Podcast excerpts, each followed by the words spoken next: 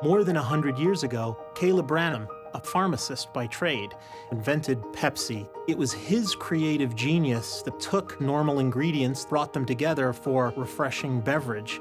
That entrepreneurial spirit still exists in our company today.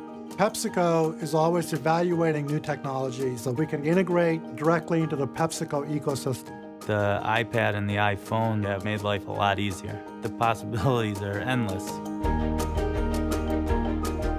At PepsiCo, we have over 22 brands that do over a billion dollars in sales. We've got divisions that operate on every single continent, and we're in over 200 countries worldwide.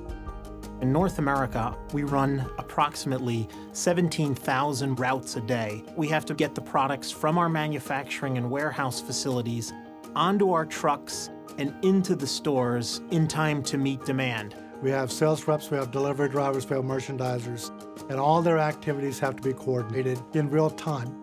Before the iPad and iPhone, the communication wasn't there. You know, drivers on the road, and if you couldn't get a hold of them, you really didn't know where the delivery was. Managers and merchandisers had to carry a briefcase that had all the paperwork that they needed. Now, with iPhone and iPad technology, we've really come a long way. We developed three apps. The custom app that we did for the iPhone is Power for Merch. It allows the merchandiser to start and end his day right there on the iPhone. It has an electronic time card. He can see his schedule, the store details, the account profiles, and so on, plus everything he may need to know how to build a display. A store may have had unforecasted demand. They might have had a very busy weekend. Now, with the iPhone, our employees can instantaneously send us back a message. They can write an order to meet retailer and consumer demand.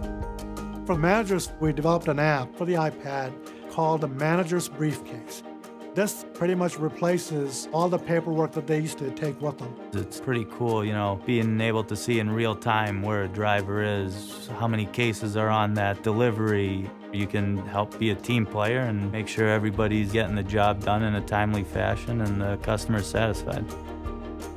We developed a third custom app to give managers access to their SharePoint content. I can pull out a planogram, I can pull up pricing, I can pull up a customer development agreement, uh, new contracts, you name it. It's all there. Deploying the iPhones and the iPads was very easy. We use them built-in security capabilities of the iOS and mobile device management from AirWatch to securely deploy our applications and manage them.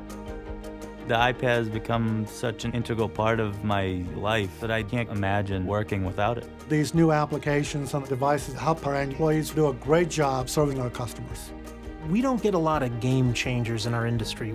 iPhone and iPad technology allows for the integration of communication and productivity. We can be more efficient and get after problems even before they happen. The sky's the limit. We're very, very excited about it.